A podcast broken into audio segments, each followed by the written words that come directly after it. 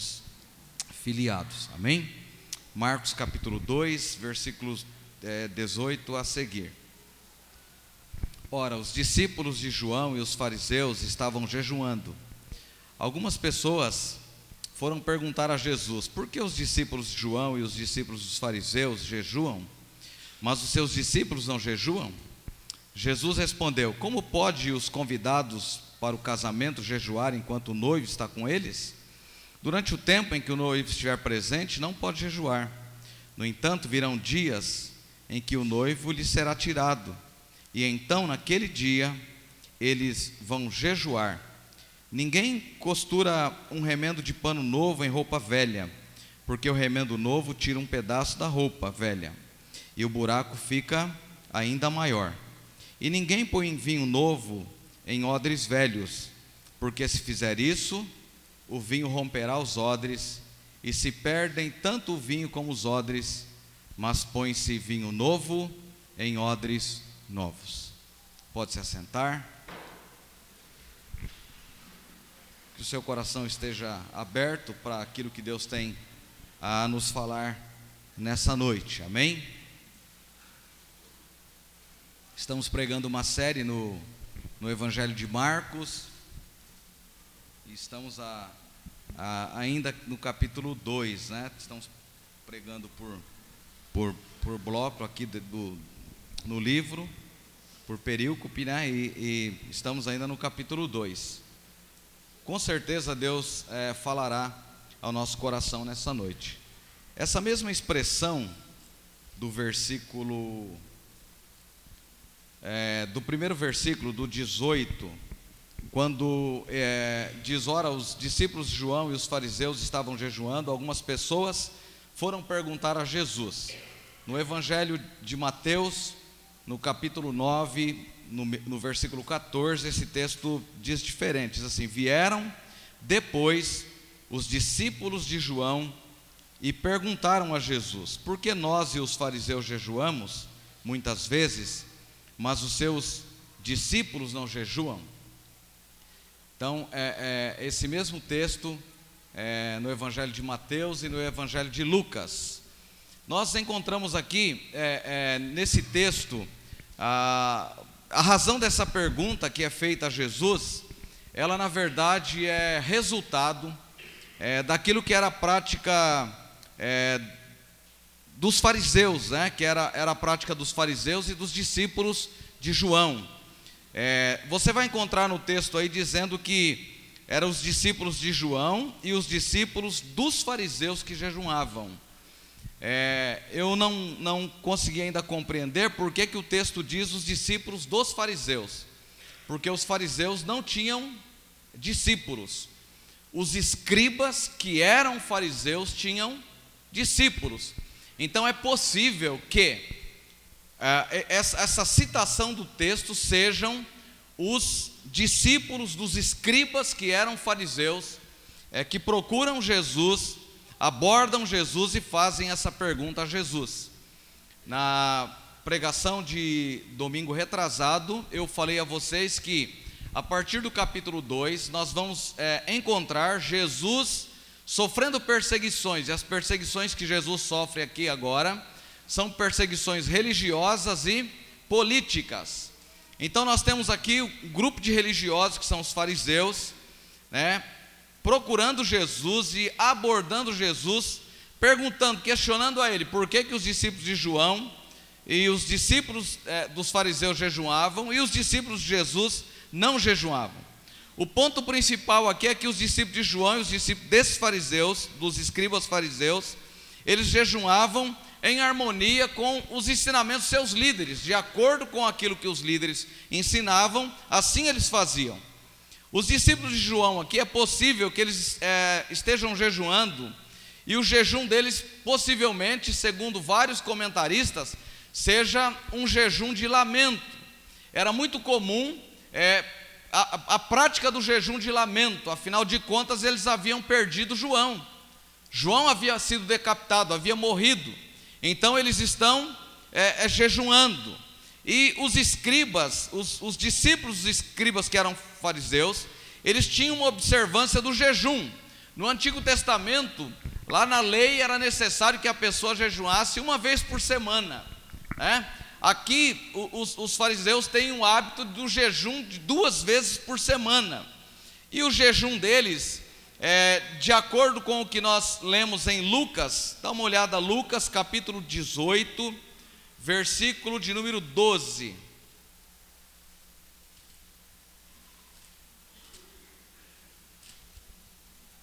Lucas capítulo 18, versículo de número 12.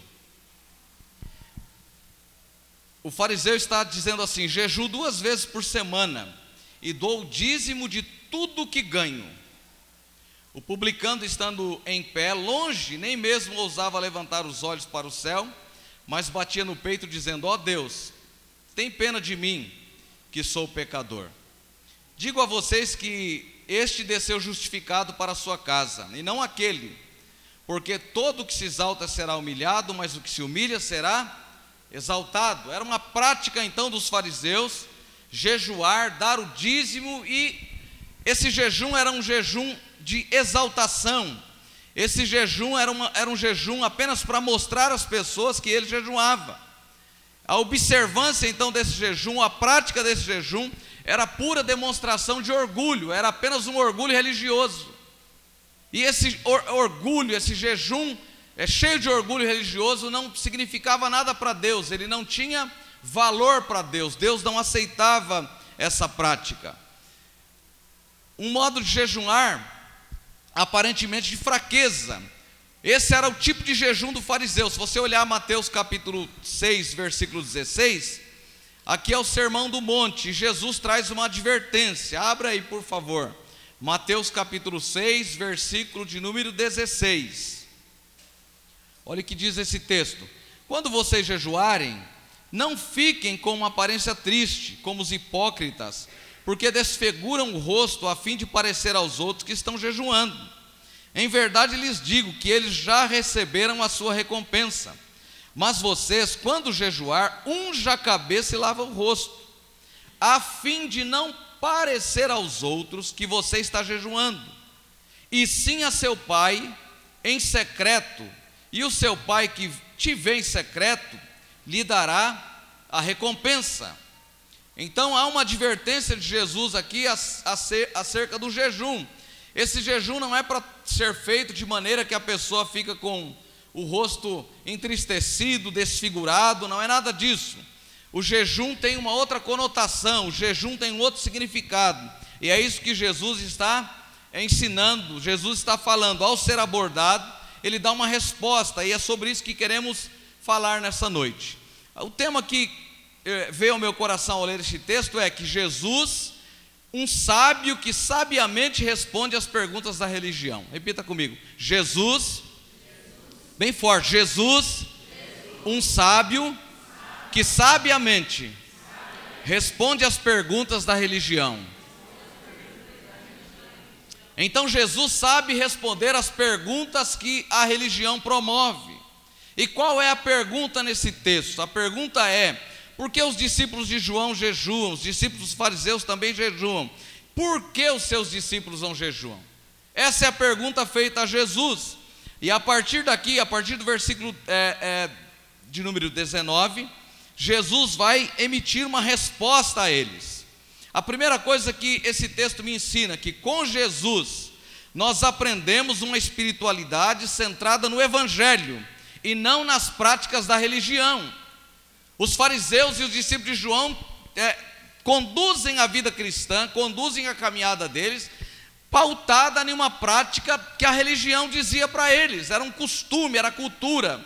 E é muito perigoso, irmãos, nós cristãos lidarmos com aquilo que vira cultura para a gente com aquilo, que, com aquilo que vira costume. A gente pode se acostumar tanto vir à igreja, que isso torna para a gente uma rotina e deixa de ser um ato de prestar culto a Deus. Quando a gente presta culto a Deus, desaparece o homem e é Cristo que aparece. Quando a gente vem prestar um culto a Deus, o resto é resto, Deus é o centro do nosso culto. Mas quando isso é, pra, é parte da nossa religiosidade, da nossa vida religiosa, isso é muito perigoso. Porque há pessoas vindo à igreja, saindo da igreja, vem e volta há anos e anos e anos. E o grande segredo de estar na igreja, de cultuar a Deus, é se o nosso culto ele é prestado a Deus. E Jesus, então, com ele nós aprendemos uma espiritualidade centrada no Evangelho. Veja bem a resposta de Jesus a partir do versículo 19. Jesus respondeu: Como podem os convidados para o casamento jejuar enquanto o noivo está com eles? Como pode? Ou, em, em outras palavras, por quê? Qual a razão dos convidados jejuarem enquanto o noivo está com ele? Então, a resposta de Jesus consiste em uma outra pergunta. E ao mesmo tempo, é uma pergunta muito clara, ela é clara como o sol, mas ao mesmo tempo, ela é um enigma, ela é escura. Ao mesmo tempo que essa pergunta de Jesus é clara, ela é escura, é um enigma, é uma pergunta que vai é, é, buscar respostas lá no coração. Mas Jesus estava cercado por judeus, e os judeus que estão à volta de Jesus, eles têm consciência. Os judeus que estão à volta de Jesus, eles sabem por que Jesus está fazendo essa pergunta. Sabe por quê? Porque Jesus fala do casamento. Então o texto de Jesus respondeu: Como podem os convidados para o casamento jejuar enquanto o noivo está com eles? Era uma prática no judaísmo, quando havia um casamento, tudo se parava, qualquer coisa que estivesse fazendo, se parava para prestar atenção no casamento. A entrada do noivo, a noiva, chamava atenção, todo mundo queria ver. E há um escritor, um comentarista do Evangelho de Marcos, chamado Adolfo Porre. Ele diz assim: para o casamento, professores da lei interrompiam o seu estudo da Torá os inimigos se reconciliavam, mendigos e quem mais aparecesse podia comer de graça. Rufavam os tambores, nozes eram jogadas aos convidados, a procissão dançava diante da noiva e louvava sua beleza. Quem diverte um noivo é admirado como se tivesse oferecido um sacrifício. Então, estar na festa de casamento era como oferecer um sacrifício a Deus. Lembra de Jesus entrando no templo e derrubando as mesas do, dos cambistas e colocando todo mundo para correr? As pessoas estavam lá vendendo animais para o sacrifício. Tanto quanto era importante o sacrifício, uma cerimônia de casamento também era importante. Então Jesus pega esses, esses, esses fariseus exatamente com essa pergunta: pode alguém jejuar estando noivo com ele, ou seja, alguém aqui já foi para o casamento, para algum casamento em jejum? Você faz jejum no dia que tem o casamento? Pelo contrário, a gente vai à festa para ver a noiva, para ver o noivo, para celebrar, mas a gente vai para comer também, sim ou não? Então Jesus prende eles com essa pergunta. Essa pergunta de Jesus não é uma pergunta jogada ao ar, ele está perguntando para quem sabe responder. Mas, irmãos, como a religiosidade prende as pessoas. Como ser religioso é perigoso. Essas pessoas estavam presas ao jejum da, da, da, da semana.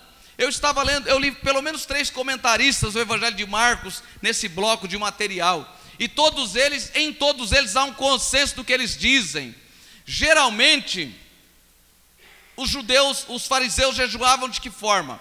Eles jejuavam. O jejum não podia ser é, de sexta até segunda-feira, porque era o período que havia casamento. Então, provavelmente, o jejum deles era entre terça a quinta-feira, era o jejum. Olha que religiosidade, um jejum formal, um jejum que não agrada ao coração de Deus. E não dá para ler a Bíblia, para ler um texto bíblico, isso aqui é apenas história, se isso não tem aplicação prática para a nossa vida. O fato de vir à igreja, o fato de ser membro da igreja, de ter o nosso nome no, no hall da igreja, o fato de nós crermos que Jesus vai voltar e que Ele vai nos levar, isso não nos garante se estivermos presos a apenas uma vida de religiosidade. Jesus está advertindo-os que a vida deles era apenas uma vida religiosa. O pastor Júnior falou agora há pouco do Luiz que faleceu.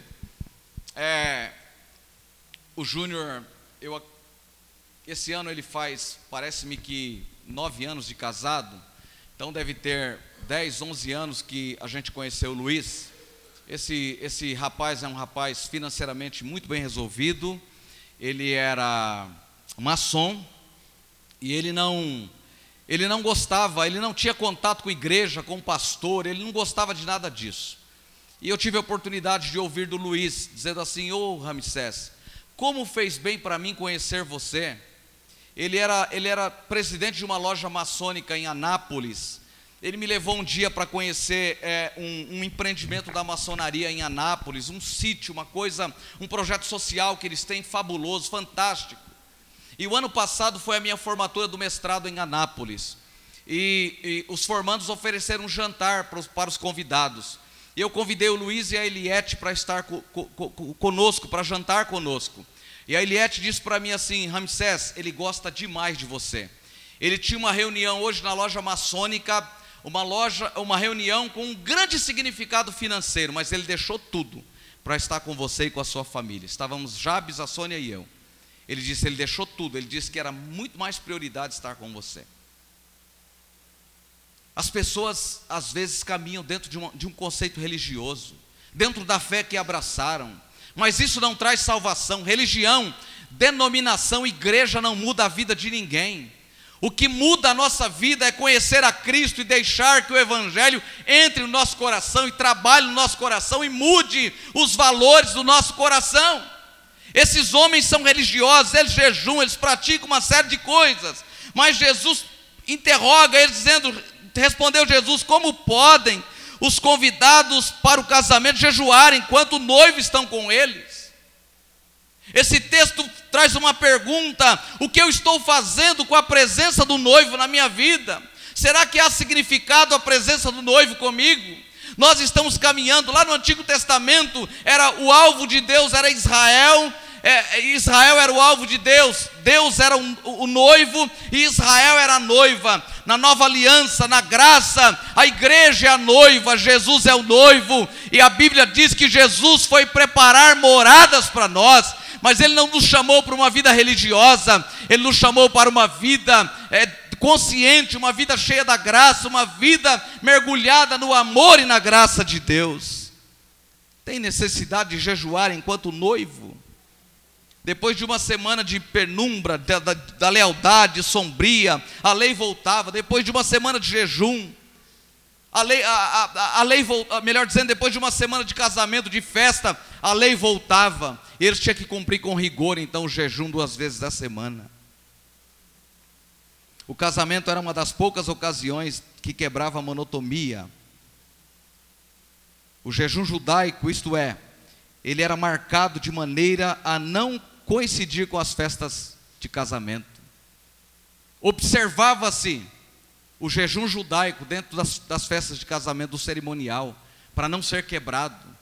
Ou seja, jejuar era apenas uma prática, era apenas um ato que eles cumpriam na vida. O jejum pelos pecados já é findo. Olha esse texto de Isaías, que, que interessante, a Bíblia conversa. Um livro conversa com o outro, não dá para interpretar a Bíblia isoladamente. Isaías capítulo 40, versículo número 2. Isaías 40, 2. Vamos a esse texto.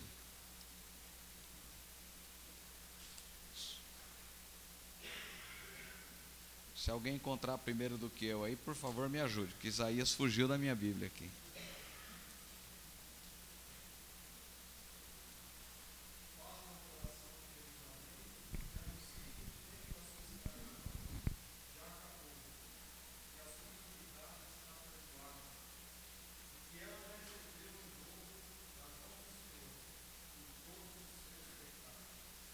o seguinte.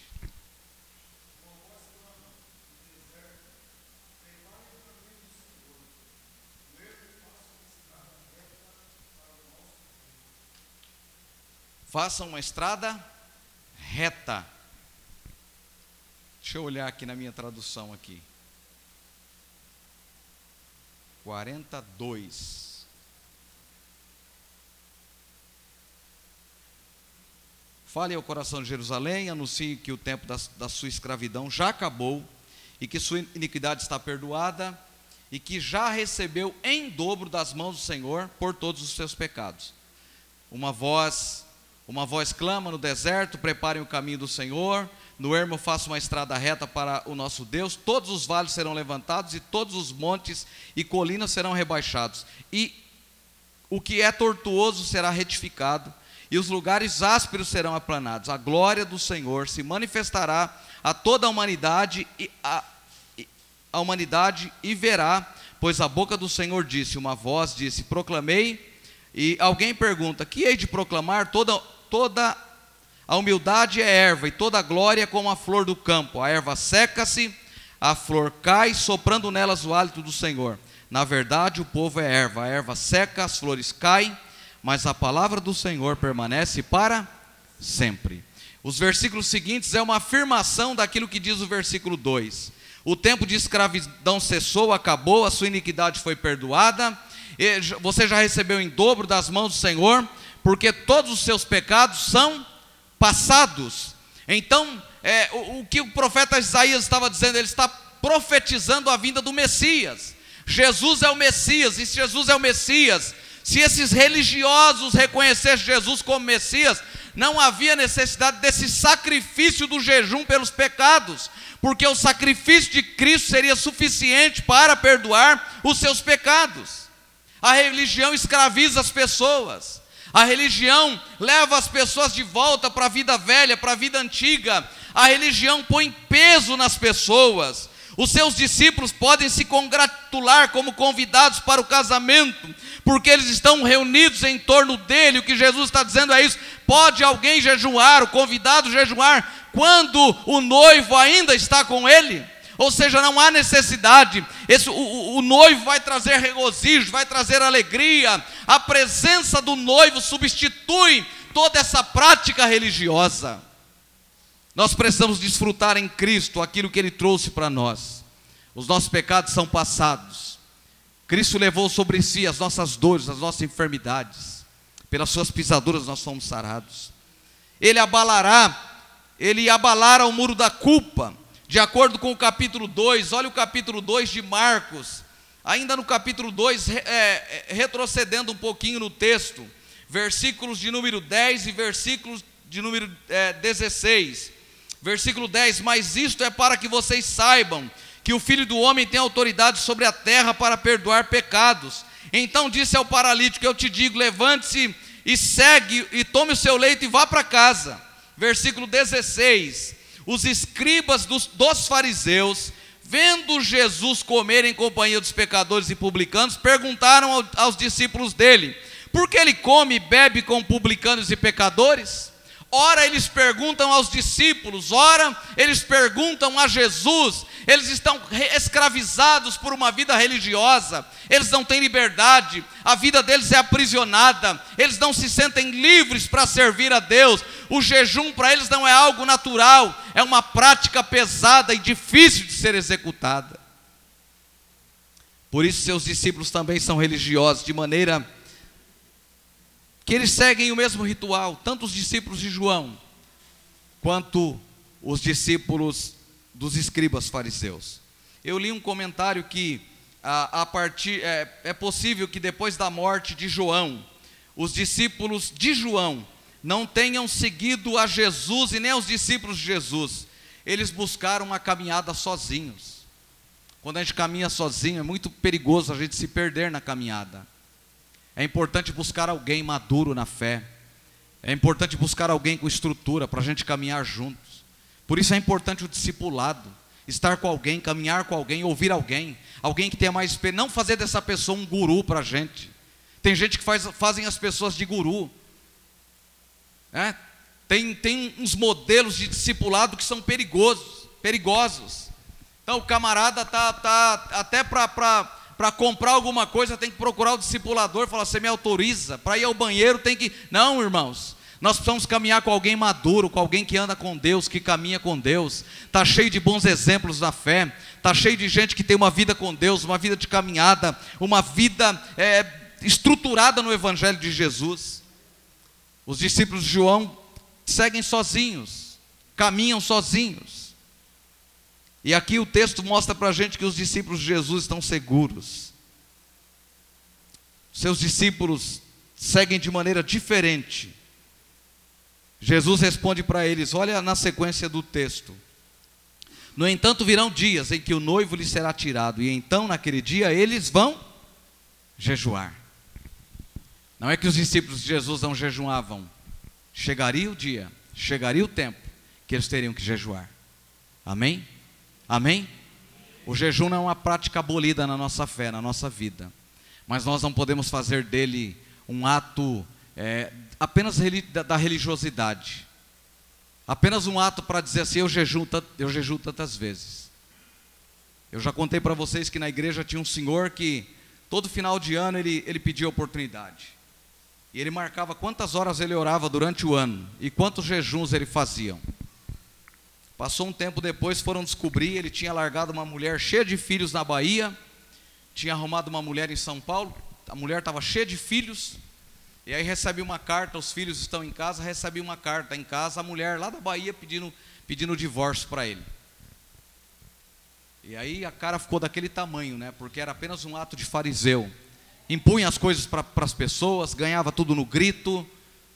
Uma vez eu fui visitá-lo, ele estava correndo em volta da casa para bater no filho com um facão na mão, querendo picar o filho no facão. Mas na igreja gritava, falava, defendia usos e costumes, fazia um movimento, um barulho terrível. Então a nossa vida não pode ser apenas uma prática religiosa. A nossa vida tem que ter, ser um ato de conversão, de entrega, de conhecer o Evangelho. E conhecereis a verdade, e a verdade vos libertará. 1 Coríntios capítulo 5, versículo 17. É assim que se alguém está, é assim que se alguém está, nova criatura é, as coisas velhas já passaram. O problema dos fariseus é que eles estavam na religião, mas eles não estavam em Cristo. A segunda coisa que esse texto me ensina, Jesus então é um sábio que sabiamente responde às perguntas da religião. Com Jesus nós aprendemos uma espiritualidade centrada no Evangelho e não nas práticas da religião. Se porventura estamos seguindo a Cristo apenas por práticas religiosas, devemos abandonar, abandonar essas práticas e seguir Jesus, porque Ele é Jesus, porque Ele nos comprou com seu precioso sangue porque nós tivemos o nosso nome escrito no livro da vida, porque Ele decidiu fazer isso em amor a nós. A segunda coisa que esse texto me ensina é que, como, como, como ninguém, Jesus sabe dar as respostas aos porquês da religião. Então, as, as perguntas estão inseridas no, no, versículo 19, e a partir do versículo 19 e 20, 19 a, a, a, a pergunta de Jesus, 20 a resposta de Jesus, e versículos 21 e 22 ele diz: Ninguém costura um remendo de pano novo em roupa velha, porque o remendo novo tira um pedaço da roupa velha e o buraco fica ainda maior. E quando ninguém põe e, e ninguém põe vinho novo em odres velhos, porque se fizer isso, o vinho romperá os odres e se perdem tanto o vinho como os odres. Mas põe-se vinho novo em odres novos. A religião é cheia de é, odres velhos e tenta se derramar vinho novo dentro dos odres velhos e eles vão romper. Tenta pegar uma, um, um, um pedaço de tecido novo e costurar em uma roupa velha. Eu estava olhando o contexto disso, é muito interessante. Jesus então aqui ele continua a responder os porquês do versículo de número 18. Ele conta aqui duas parábolas com o dia a dia dos seus ouvintes. Ele responde de acordo com o dia a dia dessas pessoas. Então ele diz: ninguém costura remendo em pano novo, é, tecido novo em roupa velha. Ninguém faz isso. As roupas do, nesse contexto aqui eram usadas por muito tempo. E há, há, há, um comentarista que diz que chegava a ser usada por gerações. Eu estava, eu estava assistindo um, um documentário sobre o tear, como que eles, é, como que era, é, como que se tecia a roupa. E era muito interessante. É, em 1743 surge um homem que é chamado John Carr. Esse homem ele, ele, ele inventa, ele, ele faz o primeiro invento de pegar o algodão e, e mexer com esse algodão, enrolar esse algodão e começar a tecer o algodão. E aí ele monta uma pequena tecelagem onde o tecido é montado. Depois, em 1768, surge um outro homem. É, é, e aí ele já monta uma tecelagem, ele, ele monta de madeira, uma coisa interessante. Só que esse homem, durante o período que ele viveu naquela pequena cidade, as pessoas foram e atearam fogo e queimaram tudo que ele tinha. E ele não conseguiu é, é, os registros daquele invento que ele havia criado. A gente tem hoje a indústria, a indústria têxtil e ela é fabulosa. Eu já trabalhei em uma empresa de tecelagem, é, na abelha. Lá fazia-se elástico. Então tinha umas máquinas enormes, os fios pequenininhos. Do outro lado saía elásticos de toda medida, tecelagem. Então hoje a gente entende de marca de roupa, mas como é, ela passa por todo esse processo, nós desconhecemos. Imagina nos dias que Jesus está dizendo isso. Então eles dizem que aquele tecido depois de usado, ele esticava e ganhava, uh, ele se deformava. E por isso ele era um tecido forte que usava-se, chegava a usar durante gerações. Quando pegava um pedaço do tecido novo e costurava naquela roupa velha, automaticamente, quando molhasse aquele tecido, ele estava enrijecido. Demorava um tempo para ele se esticar. Então o que acontecia? Ele rasgava mais ainda o tecido velho. Então Jesus está trazendo essa linguagem e falando para eles. Jesus está, o ministério de Jesus, a vida de Jesus é pautada no Antigo Testamento. Em momento nenhum ele despreza o, o Antigo Testamento. Mas ele está dizendo para esses homens, para esses fariseus e para os discípulos de João, que as práticas que eles estavam praticando eram práticas velhas. Eles não estavam reconhecendo ele como alguém que veio para mudar a história da humanidade, para resolver o problema da humanidade. E por isso eles estão presos ainda a todos esses conceitos. Se um pedaço de lã não compacta em um pedaço de tecido novo, é colocado numa roupa velha. O resultado será, especialmente quando esse pedaço novo for molhado, ele vai encolher, ele vai trazer ruptura na, no, na parte velha. Quanto à nossa fé, irmãos, o que, que esse texto diz para a gente? A gente, nós recebemos uma roupagem nova, nós já estamos vestidos com essa roupagem nova, nós estamos ainda vivendo de acordo com os costumes passados. É interessante, irmãos, que a religião é hostil. A religião escraviza as pessoas. O cara, o marada era curado de lepra, ele tinha que voltar lá e falar com o sacerdote. O sacerdote tinha que emitir um, um, um atestado para esse camarada sair na rua e se é, comunicar com as pessoas socialmente, ele tinha que apresentar aquele atestado, que ele estava purificado da lepra. E Jesus, quando cura o leproso, o que, que ele fala? O que, que ele faz? Ele não nega esse princípio. Embora seja um princípio religioso, ele vai e diz para o leproso: assim, vai lá e se apresente ao sacerdote. É necessário você ir lá se apresentar ao sacerdote. E eu não sei se esse homem curado da lepra por Jesus, ele se apresenta ao sacerdote. Eu sei é que esse homem sai contando para todo mundo ao ponto de Jesus não conseguir entrar mais nas cidades, porque a notícia sobre Jesus havia corrido. Jesus veio trazer uma roupagem nova. Jesus não quer que a gente fique fazendo remendo é, em tecido velho, pegando é, pedaços novos e costurando em tecidos velhos. O Evangelho traz uma roupagem diferente. Nós estávamos escravizados pelo pecado e Jesus os liberta e os transforma. Os seus pecados foram apagados, o seu nome foi escrito no livro da vida. Então há muitas pessoas vivendo nessa roupagem nova, velha, jejuam para ser salvo, jejuam para não perder a salvação jejuam porque senão perde a salvação, oram porque senão perde a salvação. Orar e jejuar é prática agora de alguém que foi liberto. Do Egito eu fui escravo, mas Jesus me libertou. O meu nome foi escrito no livro da vida. Eu fui transformado pelo poderoso, pelo genuíno evangelho de Jesus. Então a religião é hostil, ela sacrifica as pessoas. Quem estava na escola bíblica dominical hoje, estávamos em um número muito pequeno, mas aqueles que estavam ouviram o pastor é, Júnior falando sobre, nós estamos no mês da reforma protestante, e ele falando desde o primeiro século até o, o 1517 na reforma protestante, mostrando para a gente toda essa trajetória. Martinho Lutero, ele rompe.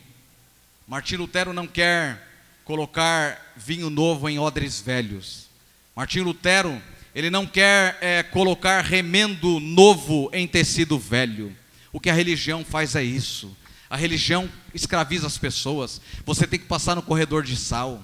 Você tem que levar um, uma, uma rosa ungida para sua casa. Você tem que ungir os umbrais da sua casa. Você compra um carro novo, você tem que pegar a chave e levar para o pastor ungir. Você sai, anda pela rua, sai amarrando demônio para tudo quanto é lado. É, olha para os telhados e amarra. É umas coisas malucas. Isso é colocar vinho novo em odres velhos. A, a religião escraviza as pessoas, a religião judia das pessoas. É, se você é, tiver um, Deus te der uma revelação, você não entregar, Deus vai matar seu filho, Deus vai matar você.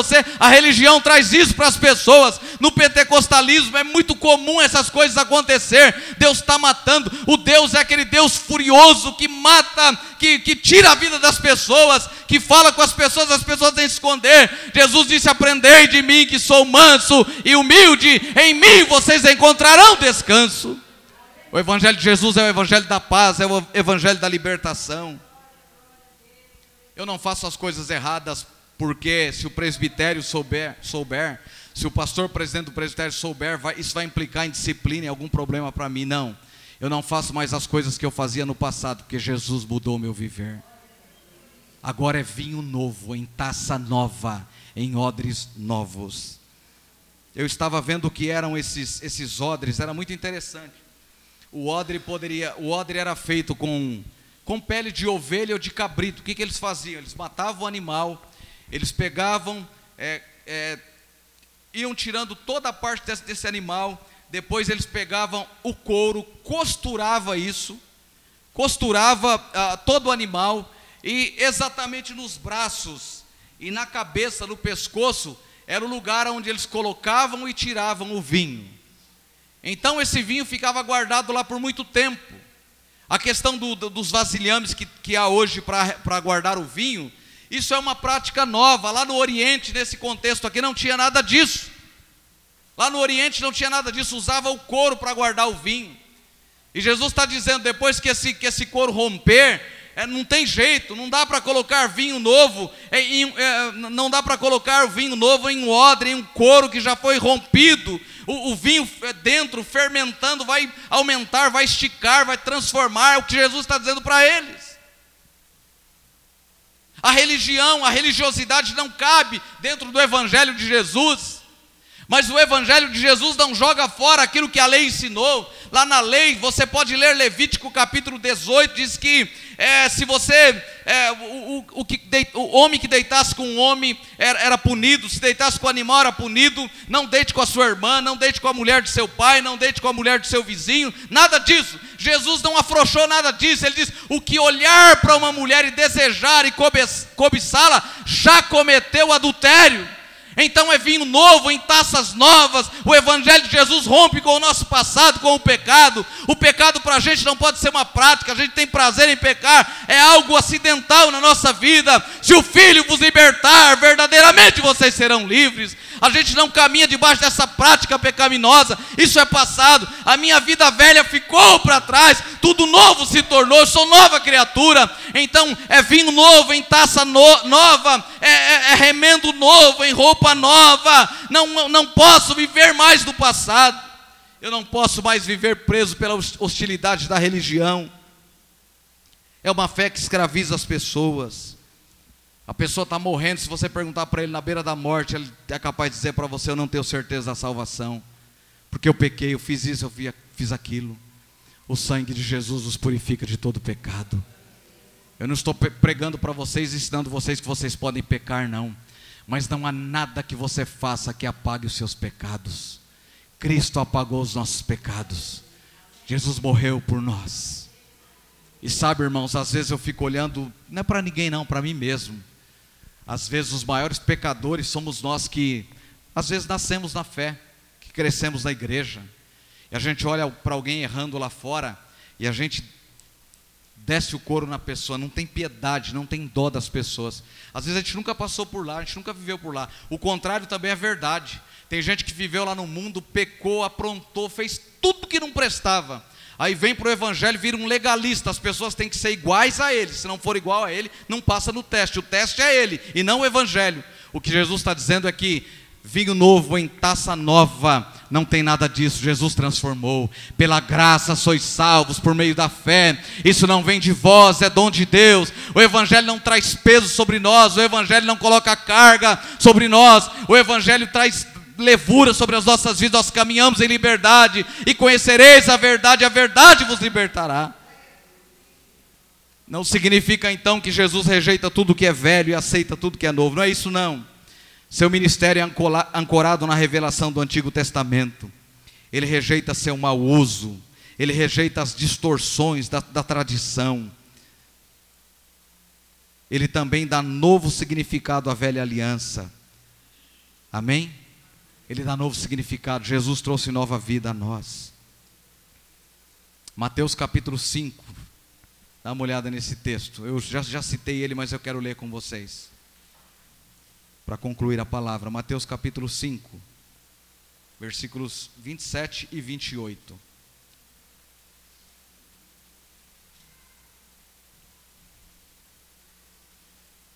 Vocês ouviram o que foi dito?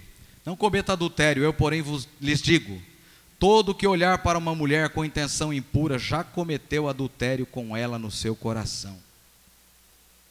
Quantos adúlteros a gente, quantos adúlteros deve ter participando da ceia do Senhor, servindo a Cristo, enganando as pessoas. Quanta coisa desse tipo. Isso aqui é uma referência a Levítico capítulo 18. Abra sua Bíblia em Levítico capítulo 18. Olha o que diz aqui a partir do versículo 19. Não se aproxime da mulher para ter relações com ela durante a sua menstruação, nem se deite com a mulher do teu próximo para ter relações sexuais. Por isso, torna, isso torna você impuro. E não entregue nenhum dos seus descendentes para que se dedique a Moloque. Não profane o nome do seu Deus, eu sou o Senhor. Não se deite com outro homem para ter relações com ele, como se fosse mulher, é abominação. Nem tenha relações com animais, para contaminar-se com ele.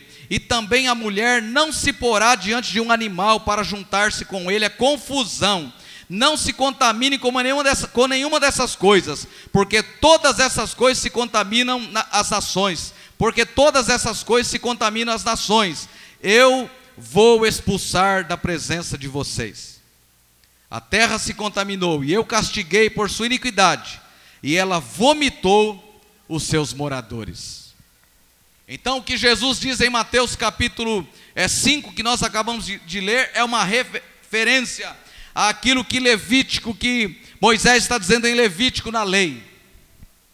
Então Jesus não afrouxou nada, Jesus não facilitou nada.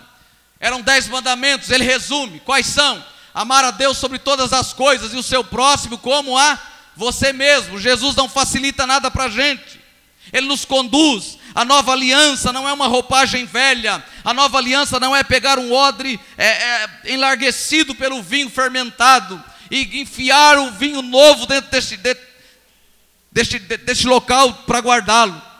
É vinho novo, mas as taças também são novas. Amém? Cristo nos libertou, Cristo fez uma aliança nova conosco. O que Jesus estava dizendo é que salvação trazida por Ele não tinha nada a ver com Jesus, jejuns desprovidos de alegria. Odres velhos não podem competir com o vinho novo, ainda fermentado. Amém? Do mesmo modo, o vinho cheio de riqueza, para todos que desejam aceitar as bênçãos, até mesmo os publicanos e pecadores, deve ser postos em odres novos. Jesus exige que os nossos odres sejam novos. Por isso é que se alguém está em Cristo é nova criatura. Cristo muda o nosso viver. Ele muda a nossa maneira de olhar para a vida, de olhar para as pessoas. Quantas tragédias dos nossos dias. Quantos, quantos enfrentamentos dos nossos dias quanta, quanta gente, é, quanta gente morrendo. Na nossa nação, a gente às vezes olha para outras nações. A, a quantidade de pessoas que estão morrendo no Brasil de bala perdida, de é, homicídios e tantas coisas é muito maior do que o número de pessoas na, na, na guerra. E eu fico pensando, será que a igreja não está deixando de exercer o seu papel como igreja, a sua autoridade como igreja? Nós precisamos ter vinho novo, mas em odres novos, em vasilhas novas. Que Deus encha a nossa vasilha. Que Deus encha a nossa vida com esse vinho novo, com esse vinho da nova aliança. Amém? Que o Senhor nos encha. E vinho tem o um significado de alegria na Bíblia, que nós sejamos cheios da alegria. porque a alegria do Senhor é a nossa força, que possamos caminhar em triunfo para a glória e para o louvor dele. Amém? Aleluia. Então, ao olhar para esse texto, Jesus é um sábio que sabiamente responde às perguntas da religião. Com Jesus aprendemos uma espiritualidade centrada no Evangelho. Não é jejuar apenas por prática, não é orar apenas, apenas por prática, mas é orar e jejuar, porque é a nossa maneira de se relacionar com Deus. Amém? É orar e jejuar, não é apenas para receber as bênçãos, mas é porque o dono da bênção quer se relacionar conosco. Amém? Segunda coisa é que, como, como ninguém, Jesus sabe dar respostas aos porquês da religião. Por que os seus discípulos não jejuam? Porque enquanto o noivo está com eles, não é necessário, mas dias virão em que eles terão que jejuar. Que Deus te abençoe nessa noite e que o Espírito Santo possa falar ao nosso coração de forma poderosa, de maneira profunda, a fim de que o nome dele seja glorificado. Amém? Coloque-se em pé nesse instante.